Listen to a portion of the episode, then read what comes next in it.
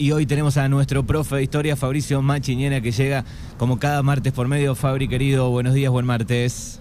Hola Manu, ¿cómo estás? Un saludo muy grande para vos y todos tus oyentes. Bueno, como siempre, eh, gracias por acompañarnos, por traernos eh, tu gran sabiduría y hoy tenemos un lindo tema que tiene que ver con los vikingos. Exactamente, Manu, hoy nos traemos el hacha de mano, el casco y bueno, vamos a desandar la historia de uno de los pueblos que ha quedado más retratado, sobre todo, ¿no? En la cultura popular, en films, historietas, etcétera, ¿no? Bien, y, una gran pregunta para el final seguramente, eh, ¿qué pasó con los vikingos, no? Exacto, exacto, porque justamente, mira, los vikingos, aunque parezca mentira, hoy en día siguen vivos de alguna manera, ¿no? Hay como algo que quedó. Exactamente, sí, sí, no es que desaparecieron, sino que de alguna manera se fueron reconvirtiendo, se fueron reinventando.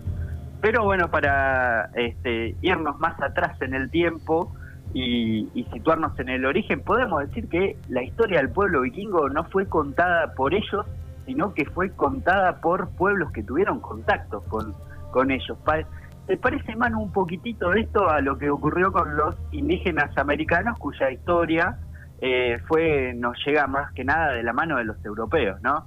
Al no quedar tantos registros escritos, más bien nos nutrimos de, de la mirada que tenían otros pueblos hacia ellos. Bueno, con los vikingos también pasa lo mismo y los rivales, los contendientes de los vikingos le hicieron una pésima fama, ¿no? para la historia los vikingos han pasado como despiadados, brutos, bárbaros, asesinos, ladrones, o sea, una mirada sumamente negativa de este pueblo. Bien, ¿a qué año tenemos que viajar, Fabri? Bueno, mira, eh, el apogeo de la historia de los vikingos va a tener lugar hacia finales del siglo VIII, siglo IX, siglo X y principios del siglo XI, o sea, más o menos un lapso de unos 300 años durante la parte central de la Edad Media, ¿no? O sea que siempre que hablamos de, de los vikingos hacemos referencia a la época medieval. Sobre el nombre que, tiene este pueblo, la palabra de vikingos, hay distintas versiones, ¿no?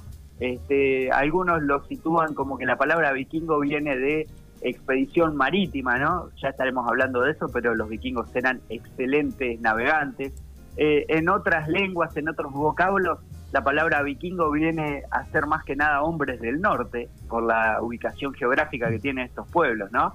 Para situarlos en un escenario geográfico, podemos decir que son pueblos típicos de la Escandinavia, ¿no? ese lugar ahí del bien del norte de Europa, países como Dinamarca, Noruega, Suecia, Finlandia, los estados bálticos como Lituania, o sea, todo ese sector de la Europa bien fría, ¿no? O sea que este ese clima, ese lugar modeló a un pueblo bien áspero, ¿no? Bien este, adaptado a esas circunstancias y rodeados por el mar. Manu, lo que decíamos nosotros es que ellos están en una península, porque Escandinavia es justamente eso, un lugar rodeado de mar, y desde muy temprano entonces empezaron con sus incursiones marítimas, ¿no? Este, al parecer en determinado momento eh, las tierras nórdicas eh, empezaron a sufrir una especie de revolución agraria, ¿no? Eh, la población aumentó desmedidamente y parece ser que los muchachos empezaron a necesitar otros medios para solventarse, ¿no? Es como que ya el territorio no alcanzaba para todos, era necesario salir a buscar más riquezas y valiéndose de su gran experiencia como navegantes y de su espíritu guerrero, empezaron a hacer este, incursiones de lo que nosotros consideraríamos hoy en día piratería, ¿no? Eh, la táctica de ellos era armar sus barcos dragón, ¿no? Esos barcos que solemos ver tan típicos en, las series que estaban construidos de maderas superpuestas, tenían muy poco calado, ¿no? O sea que eso les permitía navegar no solamente en mares, sino en ríos y arroyos de, pequeño tamaño. Pero no tenían, no tenían miedo, encaraban, digamos, sin saber este, dónde había tierra nuevamente y encaraban todos ahí arriba. Totalmente, no tenían absolutamente ningún drama, es como que eso lo llevaban, el hecho de la exploración lo llevaban en el corazón y bueno, valiéndose de estos barcos, ¿no? Que los decoraban tan lindos. Eh, vos, Manu, seguramente en la serie o en algún lado habrás visto, ¿no? Les tallaban esas especies de, cabezas de dragón en, el gran el gran Floki. El gran Floki, en la serie Floki es el constructor de barcos y tiene un lugar muy importante porque justamente los carpinteros y constructores eran artesanos verdaderamente maestros. Eh, también ahí aparece como eh, había tan poco espacio en los barcos Dragón, porque eran tripulados más o menos por 20, 30 personas que iban todos eh, amontonados por el pequeño tamaño del barco, y ponían los escudos en, los bordes, ¿no? y además eh, se valía más que de las velas, porque eran velas pequeñas las que tenían el barco dragón, de la fuerza de los remeros. Imagínate la polenta que tendrían que tener para navegar en mar abierto con, con esos barcos, ¿no? Exactamente, lindo recuerdo ahí de, de, la serie. Y también eso, el, el, tema este de tener tanta fuerza, los remeros, viene del biotípico eh, de, de los vikingos, ¿no? Estos pueblos bien al norte, escandinavos altos, eh, fuertes, aunque también eh, algunas crónicas dicen que no era tan así, que se han encontrado algunos eh, esqueletos de, vikingos y cuando los han medido es como que los, los estudiosos del tema no se han visto muy impresionados por el tamaño estimativo de las personas, como que una cosa fue el mito que hicieron sobre los vikingos y quizá otra cosa diferente haya sido la realidad, ¿no? Eh, pero siempre se los describe, ¿no? Como altos, corpulentos, eh, rubios, con barba, ojos claros. Ese es el estereotípico clásico, el estereotipo clásico del vikingo, ¿no? Y les gustaba pelear muchísimo. Tal cual, para ellos era como una especie de honor, por ejemplo, caer en batalla. Algo parecido, Manu, pasa con el espíritu que tenían los antiguos espartanos, ¿no? Ese pueblo griego tan guerrero. Bueno, algo de eso podemos decir que también eh, regía la lógica del guerrero vikingo. Ellos de alguna manera eh, iban contentos a la lucha porque si ganaban eso significaba conquista de botines, saqueos, etcétera, y si perdían y, morían en batalla, los esperaba el Valhalla, ¿no? El, Valhalla era como una especie de salón divino que los esperaba en la otra vida, donde se iban a reencontrar con todos los caídos en combate para festejar un gran banquete, ¿no? O sea que iban felices a la lucha, eh, se pintaban frecuentemente, eh, a veces ni siquiera usaban armadura porque lo sentían como una especie de, sentido de cobardía. Eh, su arma principal era el hacha de mano, que era un, un hacha pequeño que lo manejaban con muchísima maestría, y ocasionalmente para el combate cuerpo a cuerpo usaban también espadas. Pero este, aparentemente, según eh, cuentan las crónicas, no se caracterizaban tanto por, por, digamos, tener una estrategia de lucha o de guerra este, muy pensada o muy armada, sino que más que nada se, basaban en dos cosas.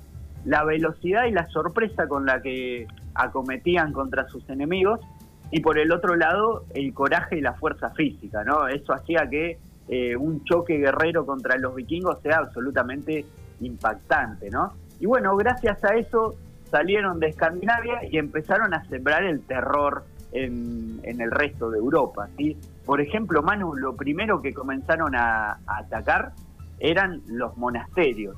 En esa época Europa en la Edad Media estaba sumida en una gran crisis económica y uno de los pocos lugares donde todavía seguían existiendo riquezas, objetos de oro, de plata, era justamente en los monasterios. O sea que esas eran las presas predilectas de los vikingos.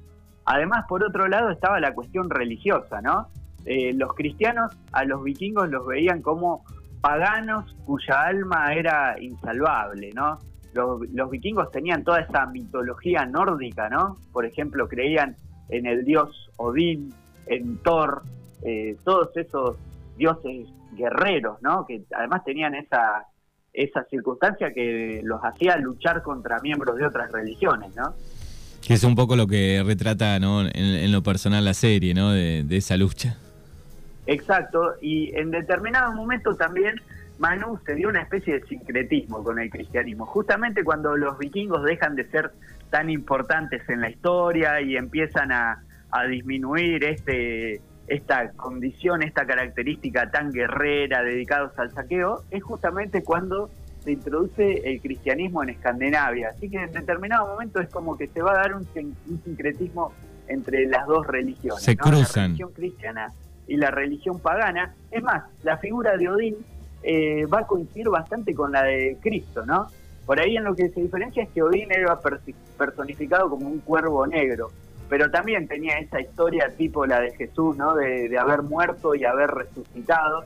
O sea que en determinado momento, si bien paganos y cristianos fueron enemigos mortales, llegó un punto en el cual ambas religiones en Escandinavia se fueron confluyendo, podemos decir. Sí, me, mataba en la serie que había muchas veces que eh, charlando podían llegar a un acuerdo, digamos, ¿no? Eh, los paganos, los católicos eh, ofrecían algún arreglo y, los vikingos dudaban, decían que sí, pero terminaban peleando después. Exactamente, y también está, ¿no? En la serie se ve claro cómo la relación del personaje principal, ¿no? Ragnar Lothbrok, quizás uno de los de las figuras vikingas más importantes de la historia, con eh, Atlestan, que era un sacerdote católico, ¿no? Ahí se veía cómo tenían grandes debates filosóficos y muchas veces llegaban a, un punto de acuerdo. Hubo muchos vikingos que en la fase final se terminaron convirtiendo al cristianismo. Por eso podemos decir que si bien fueron guerras mortales en algún momento, eh, más tarde esas diferencias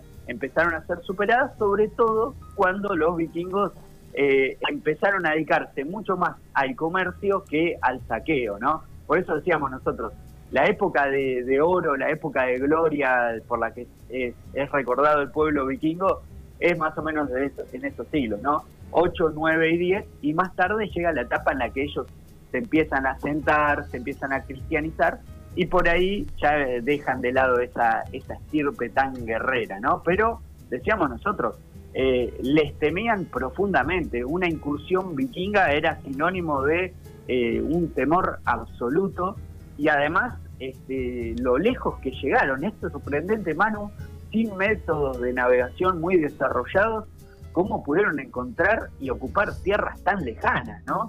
Por ejemplo, eh, Islandia, ¿sí? que cuando uno mira el mapa de Europa está bien sobresaliendo por el Atlántico, ¿no? Es una isla más tarde de ahí saltaron a Groenlandia. Ahí, por ejemplo, ya tenemos otra figura muy importante del pueblo vikingo que es Eric el Rojo, el Rojo, ¿sí? Eh, conocido como por ser uno de los navegantes más grandes de la historia. Eh, en Groenlandia, al parecer, si bien tuvieron una colonia instalada durante algún par de siglos, claro, digamos, un territorio tan hostil, ¿no? Expuesto a tanto viento, eh, heladas, hizo que también se aventurasen más hacia el oeste y así es como Leif Eriksen, el hijo de, de mm, Eric el Rojo, cerca más o menos del año 1000, terminó llegando a las costas de Terranova, es decir, lo que hoy en día es el norte de Canadá, Canadá y ahí instalaron un asentamiento que se llama Vinland, que vendría a ser tierra de viñas. Y los arqueólogos han encontrado granjas transitorias que los vikingos habían eh, terminaba instalando en Canadá. O sea que podemos decir que más o menos unos cerca de unos 500 años antes de Cristóbal Colón, los vikingos ya habían conocido América. Increíble, increíble cómo se movían, cómo salían de, sus tierras navegando hacia la nada misma. Sí, y además, Manu, lo que decíamos nosotros, ¿no? Eso era a pura intuición y coraje, ¿no? Porque cuando eh, Cristóbal Colón hace su expedición ya existían eh, ciertos eh, implementos técnicos como por ejemplo la brújula, ya eh, sobre el mundo de los astrónomos y los científicos ya había una idea bastante cierta de que la Tierra era un globo y que navegando hacia el oeste se podía llegar al este. En cambio lo de los vikingos fue solamente a pura a pura intuición de que ahí había algo, ¿no? Y en esos barquitos, ¿no? Que decíamos nosotros, los buques dragón, quién sabe cuántos se han se ha tragado el mar hasta que ellos pudieron llegar tan lejos. Lo cierto es que mucho tiempo tampoco en Canadá no se, no se quedaron. Al parecer era muy difícil el tema de la navegación por el norte del Atlántico. Es como que esa colonia quedó bastante, bastante aislada de, de las demás. Eso sí, aparentemente en la memoria de los pueblos originarios sí quedó registrada la presencia de los vikingos porque cuando los españoles llegan 500 años después, ya, ya existía la leyenda de que alguna vez habían habido hombres blancos en América que habían prometido volver después y nunca lo hicieron, ¿no? O sea que eh, eso siempre fue una suposición y con los hallazgos arqueológicos que se encontraron ahí entonces en Terranova quedó confirmada la presencia de los vikingos. ¿no? Bueno, después de, mirar la serie o aquellos que lo habrán hecho también, eh, uno, a mí me gusta buscar un poco de cuánto real tenía la serie, eh, qué, de ficción, pero bueno, hay, hay bastante, ¿no? Un gran porcentaje de la serie es real, digamos, ¿no? Por lo menos hay data de, Ragnar, este, digamos, va por ese camino. Exactamente, y también este, desmiente algunos mitos, ¿no? Por ejemplo, uno siempre cuando se, se forjaba la imagen del vikingo, lo imaginaba con esos cascos con cuernos, ¿no? Y cuando uno ve la serie, lo primero que dice es, ¿y dónde están los cascos? Claro. Bueno, al parecer, eso fue más que nada una especie de reconstrucción que hizo eh, algún pintor del siglo XIX, pero sin basamento en lo real. La verdad es que muchos piensan que ir a pelear con un casco con cornamenta al campo de batalla era bastante incómodo, ¿no? Entonces, eh, quizás se utilizaría en alguna eh, circunstancia o en algún rito religioso, pero no más que eso. Eh, otra cuestión que se trata mucho en la serie de vikingos es el rol de la mujer. ¿sí? Ahí las vemos peleando mano a mano con, con los hombres y al parecer verdaderamente era así, ¿no? La de las doncellas guerreras, como por ejemplo en la serie aparece personificada en Lagertha, ¿no? La mujer de Ragnar Lodbrok. También hubo eh, grandes reinas vikingas como Brunilda. O sea que, digamos, eh, para lo que era la mujer en el mundo occidental o en el mundo islámico en esa época, sin lugar a dudas en la sociedad vikinga se le daba mucho más lugar. También, eh, más allá de que no existía la democracia propiamente dicha en el pueblo vikingo, sí existía una asamblea de hombres donde todos podían ejercer su derecho a voz o aconsejar al, al rey por eso era una sociedad un poco más, si se quiere, nivelada que la de los reinos cristianos que existían en esa época, ¿no? Bueno, ahí está un poco la historia, la vida eh, de los vikingos eh, y, a, través de, esta gran serie, bueno, este, hemos eh, sabido un poco más sobre ellos y hoy a través de nuestro profe de historia Fabri Maginiena. Es así, bueno, la recomendación para quienes quieran ver la serie, si bien tiene ciertos aspectos, ¿no? Como decíamos con Manu, eh, un poco, si se quiere, fantásticos, eh, está basado en personajes reales, ¿no? Eh, por ejemplo, Ragnar Lodbrok y la dinastía de sus hijos, por ejemplo, Bjorn, Brazo de Hierro y eh, Ivar el Deshuesado. Ese es el más temido, creo yo, en la historia, que ¿no? Ivar. Encima, ¿no? Y, y fíjate vos, ¿no? Cómo una persona eh, paralítica terminó siendo este, el líder de uno de los pueblos más guerreros de la historia, ¿no? Eso también nos habla de cómo en la sociedad vikinga alguien que presentaba ciertas dificultades podía terminar siendo el líder, ¿no? Y bueno, ellos existieron, eh, si bien sus hechos por ahí en la serie están un poco eh, alterados, verdaderamente tuvieron existencia y sobre todo la familia de Ragnar y sus descendientes fueron los que se dedicaron a la conquista de Inglaterra. ¿sí? Inglaterra estuvo en manos vikingas durante cierto tiempo y lo que decíamos antes, Manu, en algunos lugares de Europa donde los vikingos se instalaron hmm. y luego se cristianizaron y, por ejemplo, Normandía, de ahí salieron un montón de reyes, dinastías de reyes actuales que encuentran sus raíces en estos asentamientos vikingos. O sea que por eso decíamos nosotros que si bien es un pueblo de la historia desaparecido, de alguna manera se fue reconvirtiendo, ¿no? Bien, perfecto. Bueno, estamos escuchando, es una artista noruega que me gusta mucho, que una de las veces que vi un vivo eh, me hizo, es de Noruega, eh, me hizo acordar a, la serie directamente o a los vikingos, se llama Aurora. Aurora, muy eh, bien. Aurora Agnes, pero se la conoce como Aurora, es noruega, y tiene un, dejo de, vikingos, me parece incluso hasta cómo se viste. Bueno, Fabri, te agradecemos como siempre, un placer. Muchísimas gracias, Manu, un abrazo grande, nos estamos viendo. Hasta la próxima. Fabri Machiniena, pasado aquí por Mañanas Urbanas.